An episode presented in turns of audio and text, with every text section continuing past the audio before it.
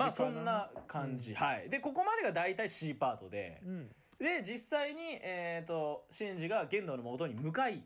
うん。でこうそこに、えーマリが助け舟を出しに行く。で最終的にあれはだからそのなんていうのガフの扉の向こう側というか、うんうん。えーま、いわゆるそのマイナス宇宙だっけ、うんうん。うん、そこでのもうほぼ精神世界バトルになっていくわけですよ。そうね。なんかもう急激をまあ我々知ってるじゃないですか。うんうん。急劇場版を知ってる我々とすればああいう精神世界で何やられてもうん。まあまあエヴァだしなっていう飲み込みはできるじゃない、うん。ただあ本当に新エヴァでもお精神世界でやるんだ。ってもちょっと思ったし、うんなんなら進撃の方が、えー、と急激よりもその保管計画的なインパクト的な描写の抽象度は超上がった気がして。うんうんうんだって急激の時だったらさ、うん。あの量産型のエヴァはこういう風に並んで。うんうん。であの巨大化した綾波を見て、えー、とシンジが絶叫してこうエヴァシリーズと共鳴して。うん。で最終的にこう保管計画が発動してこう初号機がリリスに取り込まれてみたいなさ一連のそのビジュアル的な描写があったから、うんうんこういう風にして流れがあるんだな。で、えー、とシンジの精神世界に飛ぶんだなみたいなのが結構目で見て分かまったんだけど。だ分かりやすかったね。うん。今回そういうのすらなくないですか？なんか。まあそうね。あの 本当にようん。なんていうの？アディなんな何宇宙っつったっけ？マイナス宇宙。マイナス宇宙か。うん。マイナス宇宙でドッカンバッカンやってなんかもう何でもありみたいな感じで、うん、あの巨大綾波も一問出てくるけどさ。なんかそう不気味というか浮いちゃってたよねなんていう。のあそうだね。ちょっと CG の感じもちょっと昔と変わってたからやっぱ、うんうんでもやっぱりあの急激と同じ構図で巨大綾波の羽がこうバッとこう出るシーンとかはうん。わあこの構図きたと思ってすごいテンションがちょっと上がっちゃった自分も急いました、激とかをちゃんと見ててよかったなって俺思ったね。うん。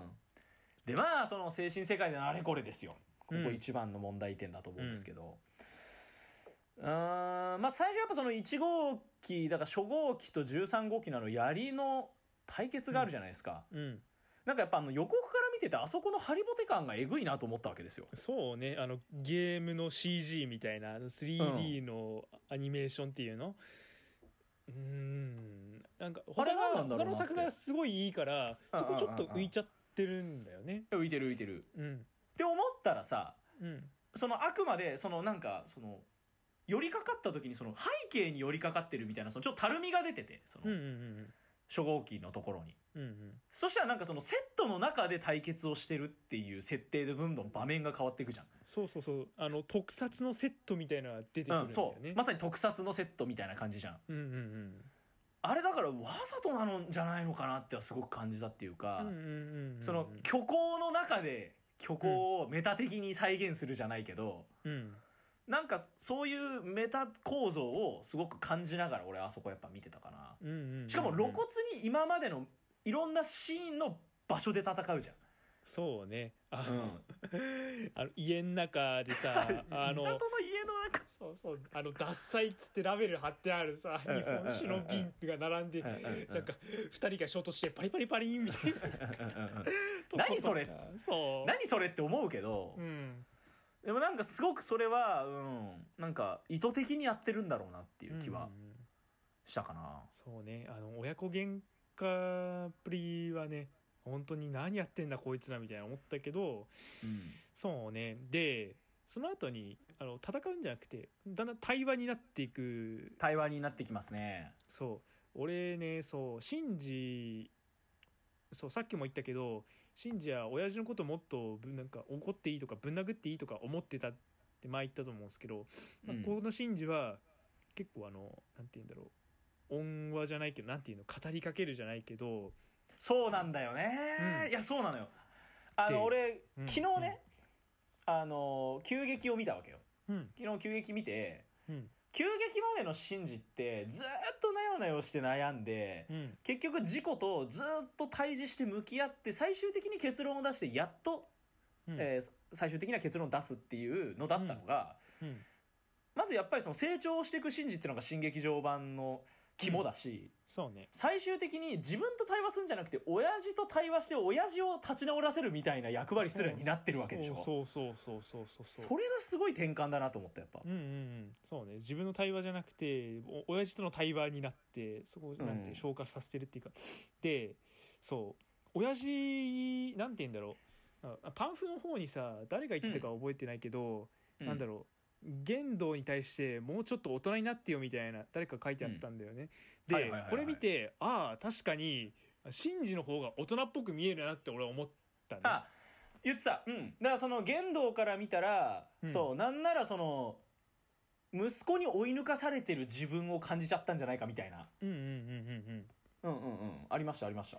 そでそうああ信者あの言動も子供だったんだなみたいな、うん。確かにあ本当に彼の頭の中にはユイのことしか頭になくてそうなのよ。ずっあんなとユイにとらわれてる、うん。そうとにかく。まあねあの今までえっ、といろいろアニメとか急激とか見てれば、うん。まあ最終的に玄道がやりたいことはユイとの一体化だっていうのはまあわかるけどうんうん。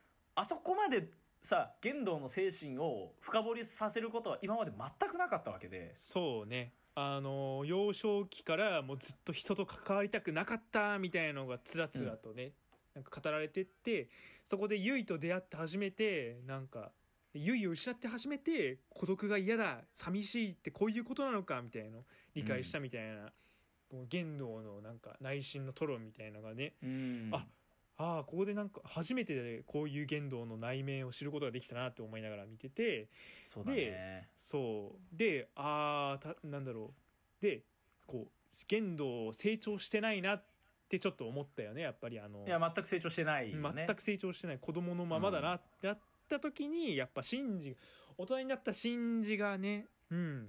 そうねあのなんだろう問いかけなタイヤを通じてね親父を構成って言い方はあれだけど、まあ構成って言い方はそうだ。ね難しいな。難しいよね。うん。言い方は難しいすごい。だってあんな表現するようなアニメエヴァしかないから。そう。言動の何かを変えていくんだよね。シンジ、うんそまあ大人になったそうだね。シンジが。うんうんうんそこで初めてそう。ああこの二人親子なんだって俺はちょっと思って。あのーなんだっけ。シンジはシンジでなんかお父さんと触れ合う接触するのがちょっと嫌だったみたいな言ってたわけで、うんうん言動もそうだったんだよね。息子にどう接したらいいのか分かんなかった分かんないみたいなうん言ってた言ってた。うんうん。うん、そこで初めてあ自分僕たち一緒だったんだねみたいな。なんかあ本当に似た似た者親子じゃんみたいな感じうで、んそうだね。うん。でまあ最終的に対話を通じていく中であの電車の中で今までさ、うん、自分自身とか綾波と対話してたあの精神世界の電車の中でうんうん。親父とシンジが対話するっていうのもうんうん。ちょっと新鮮だったしそうね。で最終的に親父はさそこにいたのかって言ってユイを見つけて降りてくんだよね、電車を。うんうんうん。そこでああそういう決着のつけ方をさせるんだっていうのも、うんうんうんそこねちょっと俺詳しいところの記憶が曖昧だからそこをね注目して2回目ちょっと見に行きたいんだけど俺は。うんなるほどね。うん。あの辺なそう精神世界の話だからねどうにも理解がねちょっとそう追いつかないんだよね。そう。だから逆に2回目見に行く時はあそこの最後のね3 4 0分ぐらいにもう全神経使うぐらいの勢いで見たいなと思ってるんだけど、うん。うんでさ最終的にテンションが上がってしまったのは、うん。うんまあおそらくそのまあそれぞれ取り込まれてるであろう、うん。えー、綾波であったり、えー、飛鳥であったり、うん。えー、薫君を、まあ、送り出すじゃないけど、うんうんシンジがなんか会って送り出すみたいなパートになるじゃない。うんうんそこで一番最初が飛鳥だったかな？ちょっと覚えてないけど、うんうん。その飛鳥を送り出す時にさうん。あの旧劇場版のラストのあの赤い海と砂浜のところに飛んでさ、うんうんうんそこで2人が横たわってるところでさうん。自分の気持ちを正直に話してさうん「さよなら」って言うじゃん。うん。なーにそのエモい終わり方みたいな。そうね。急激ファンにはたまらない演出かもしそれないですね。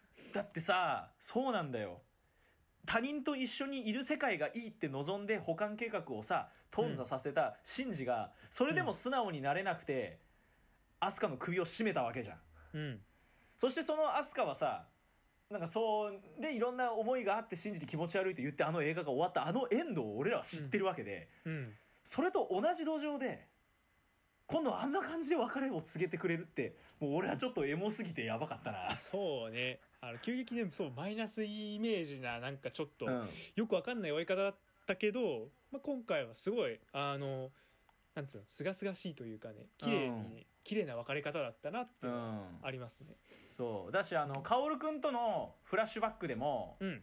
あの湖畔みたいなところでさ薫君がこう、あの佇んでてこうでシンジが来るみたいなあそこの構図アニメと同じ構図が描かれたりさそうねその薫もう多分あれはほら多分ループして助けようとし続けてたみたいなのも多分露骨に言ってたじゃんあそこで、うん、うん、言ってた、ね、今までのその月の棺桶がバーッと開いててみたいな。そう。あれなんかもう棺桶が円環っていうかもう円で習ってたんでうんうんうんうん。円環で言ってたけども。だなんかあのネットの感想だと結局それもその制作者の制作側の悩みみたいなものとちょっとリンクさせてるような感想もあったりしたんだけど、はいはいはいはい。なるほどなとも思ったけどね。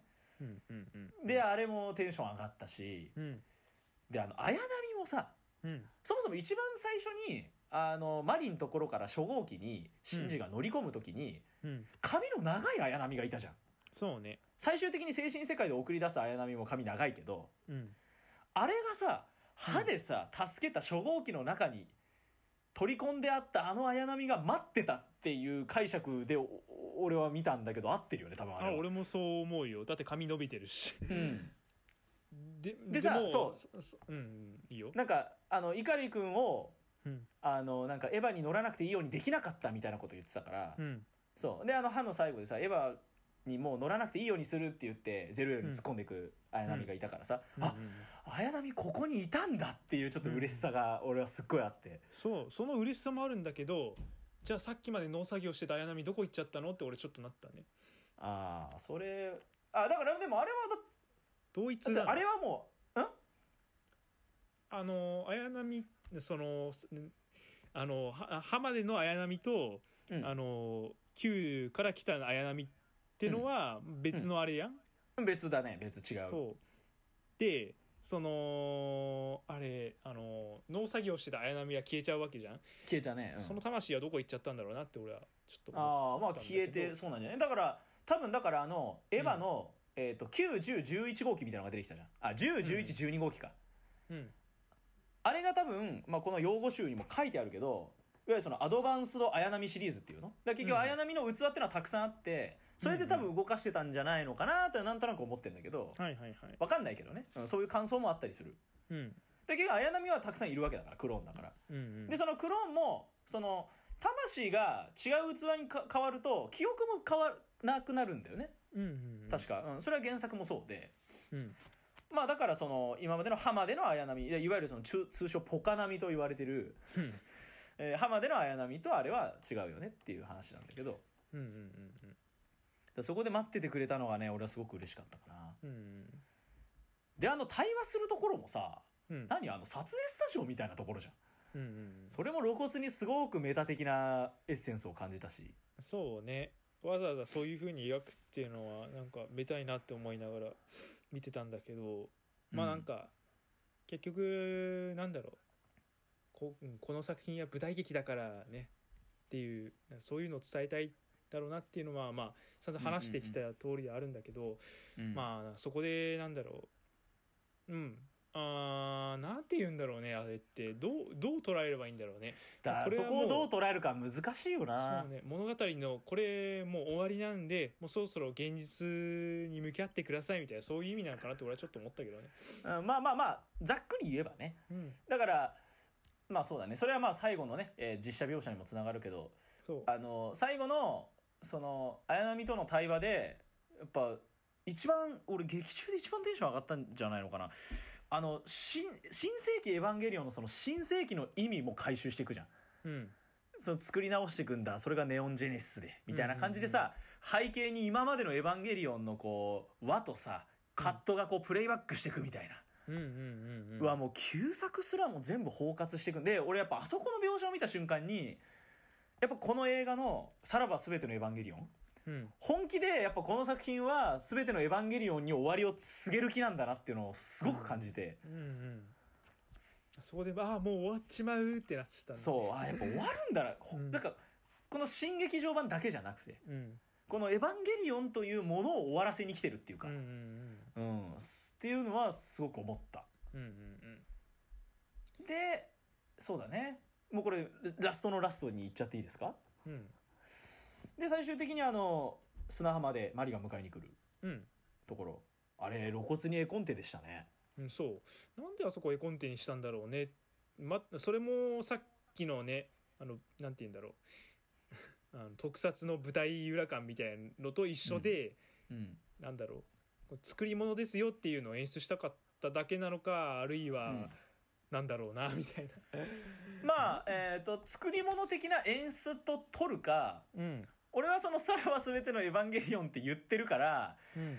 あのね、えー予告編とか、うん。えーアニメの最終話あたりがなんかあの絵コンテで進んだりとかみたいなもののオマージュなんじゃないのかな、まあなるほどね。俺俺はそう感じたよ。やっぱ、はいはい。はいあの頃のああれをオマージュしてんのかなって思ったそのラストでそれをやるっていうね。うんなるほどね。で急にパッて単なる手抜きではない。色色もつくし。うん単なる手抜きではないでしょ。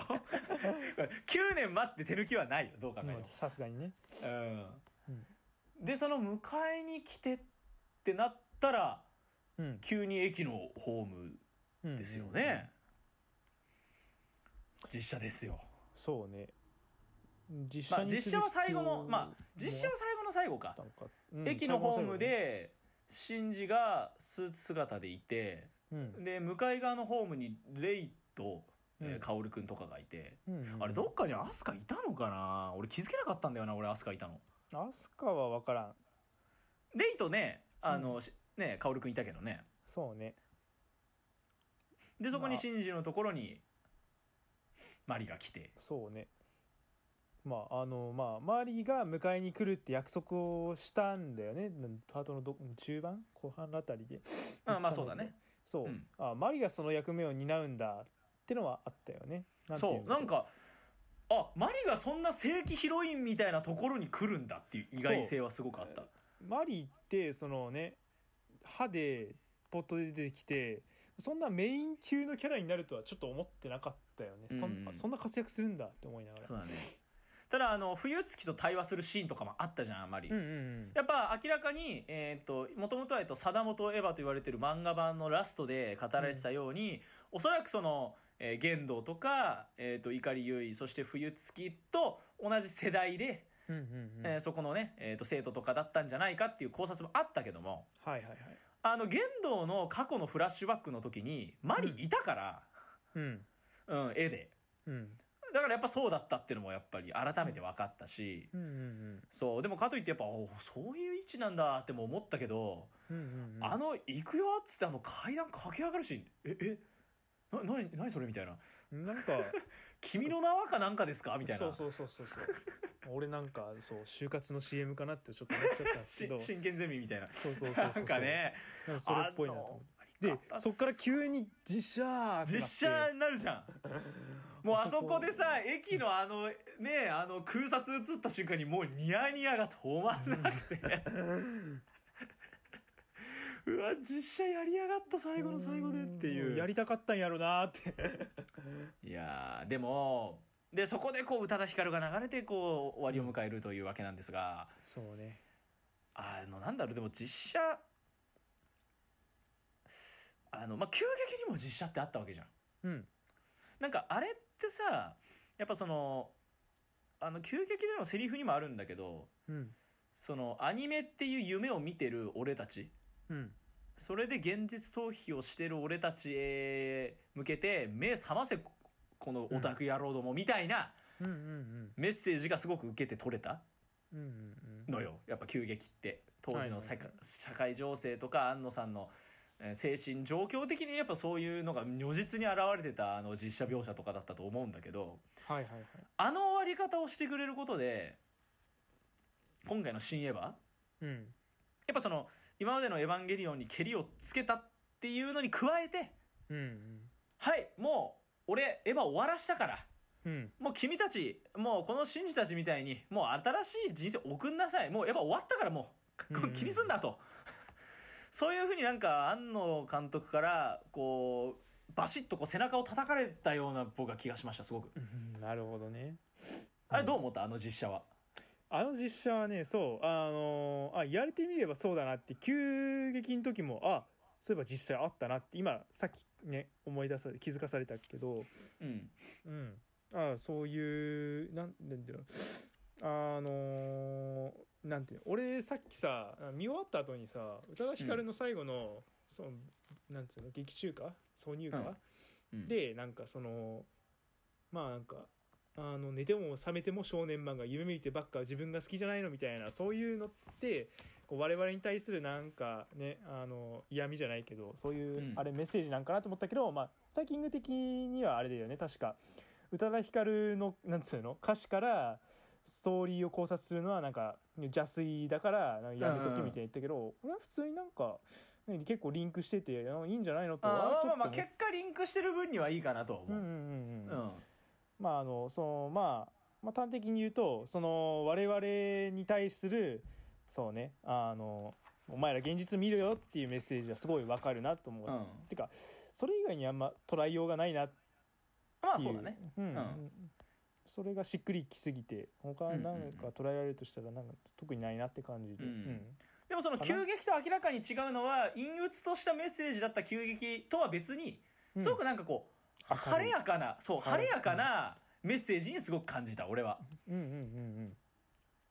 であと最後その成長したシンジ君の声が神木君だったという。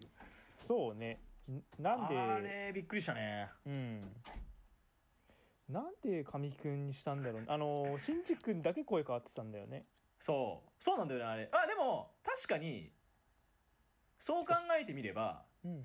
シンジはうん。年取らないとは言ってないよね。ああ確かに。てかあれ大人になってんじゃんあれスーツ姿になってるし。だあれ、えー、と俺が見た感想は、えー、とだから声変わりうんうんうん。だってまだ14歳だから声変わりしてなくてもおかしくない。普通にそういうことか。そう。大人になったシンジとその見た目はあのままでこう年が取ってるそうマリトっていう感じで。元から大人だったマリそうそうそとうそう。大人になったシンジだから普通に声変わったってだけか。っていう感想は見たけどそれが本意はどうだかは知らないよ全然わかんないけど。うん。なんか別にねうん。声声変える必要なかったんじゃないかな。あのなんて言うんだろう。大人っぽいシンジの、うん声を演じればいいだけじゃねって俺はちょっと思ったけど、なんだろうね。まあそこはあんま関係ないのかなあんま。うん。うん。だそれがなぜ、うん、わざわざ声優を変えたのかっていうのはちょっと、うん。うん、疑問に残るところもありつつって感じだったけど、うんうんうん。あうん。あなんだろうね、えー。監督が気に入らなかったんかなその大人っぽいシンジ君の声出してくださいっつってどどうしてもね気に入るあれが取れなかったんじゃないかな、それはないと思うけどな。いやでも見てるとさ本当になんかすごいこだわりがあるらしいじゃん。ドストライク以外本当にもう全部ダメみたいな。うん、うんまあ確かにその声優さんのインタビュー読んでるとだいぶやっぱ非常にうん大変な収録現場というか。何回も何回も撮ってうんなん。かちょっと気分変えて声出したらそれが逆に OK 通ったりとかそういうなんかうん。逸話とかも結構載ってたねパンフには。って感じかな。そう。まあ最後のまあね。声優変更はちょっとまあなんだろうなって感じの。だろうな。あれはちょっと謎残りますね。そんな深い意味はないと思うんだけど、ね、まあ深いうんそうだと思うよ俺も、うんうんうん。うん。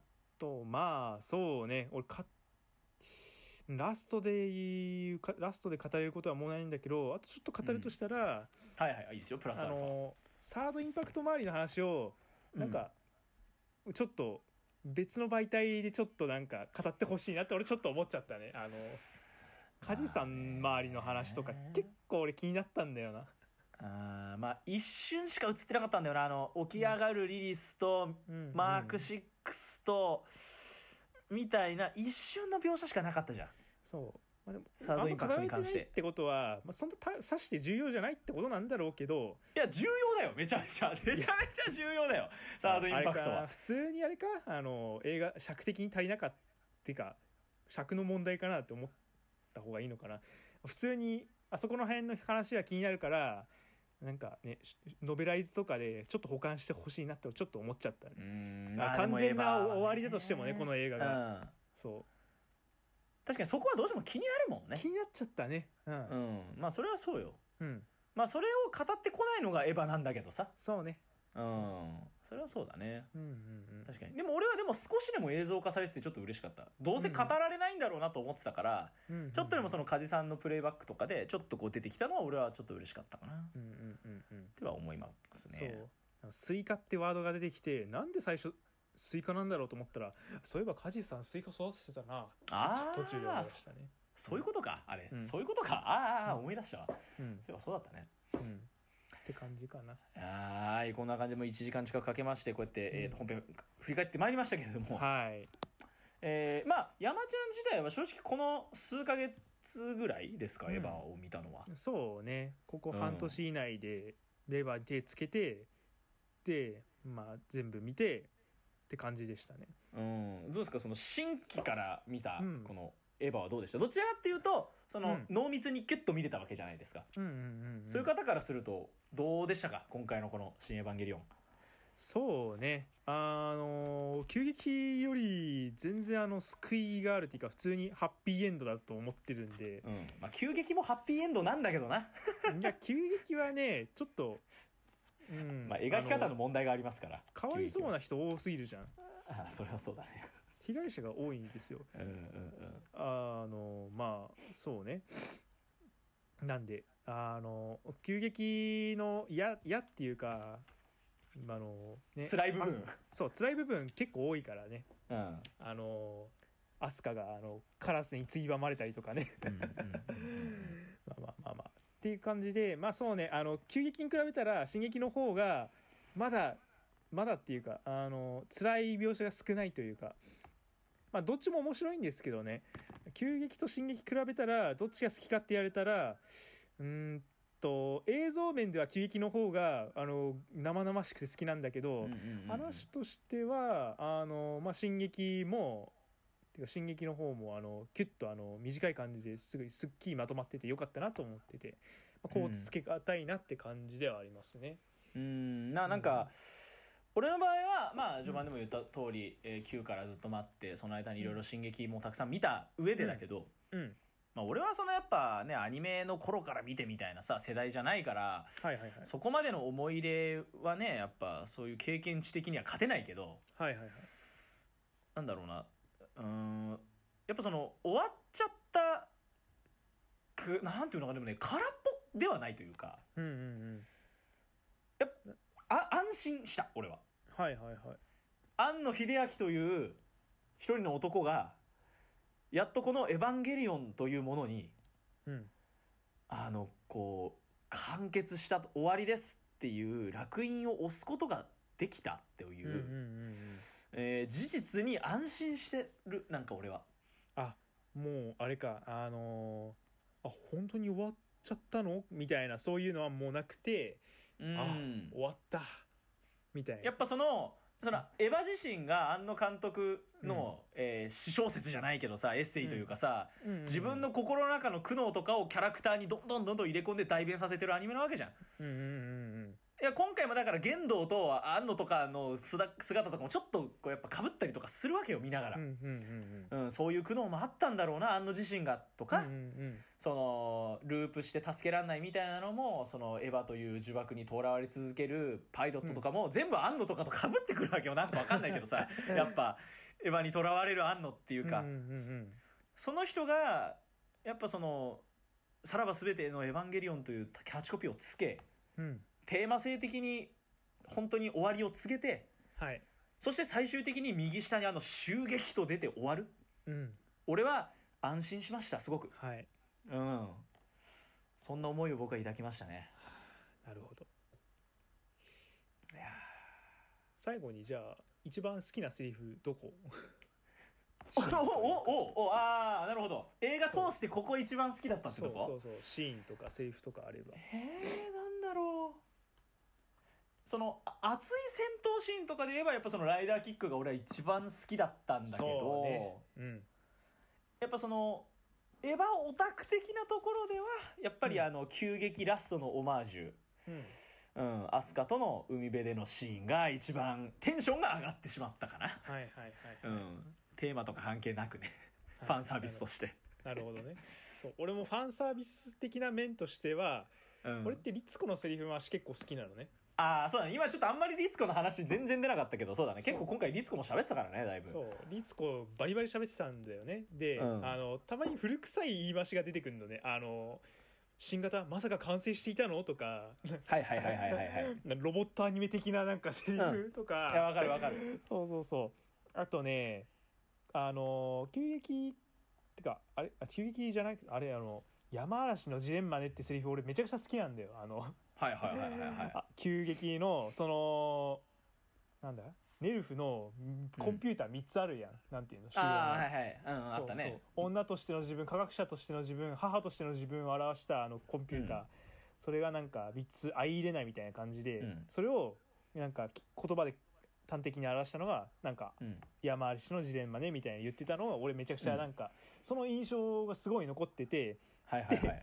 あの今作のその、で綾波がその子供から本をなんか貸してもらった時に、うん。その本のタイトルっていうか表紙に山嵐が写っててでああなるほど。本を開いたらその山嵐が人間から逃げていくみたいなはいはいはいはい。描写があって、うん。ああ山嵐のジレンマだみたいな。ああなるほど。そうそうそうそう。そうファンサービス的な面ではね。そう。そこが一番好きかなってなっちゃったね。あそこをさうん。あの絵本さ、うん。作者が庵野もよこ作って書いてあって、うん。うん庵野もよこって庵野秀明の奥さんなんですよ。はいはいはいはい。そうそうそうそう。だからあこれ奥さんのやつじゃんこれと思って。見ながら。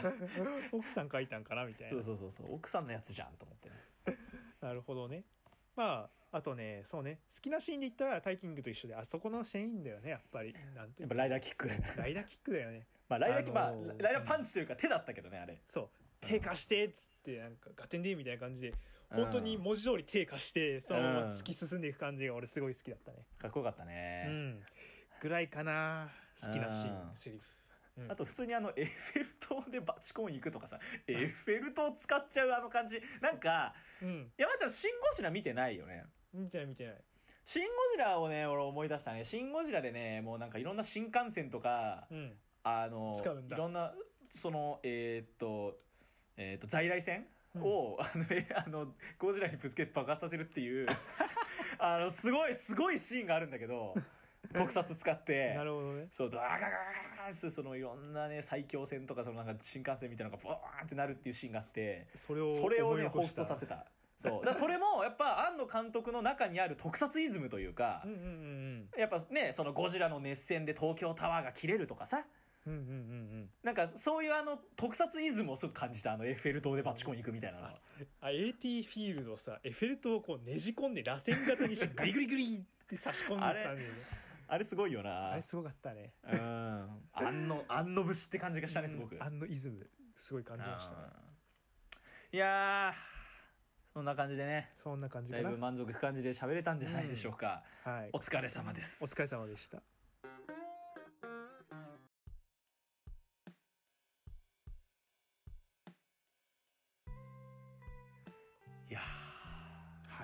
語りましたけども。はい。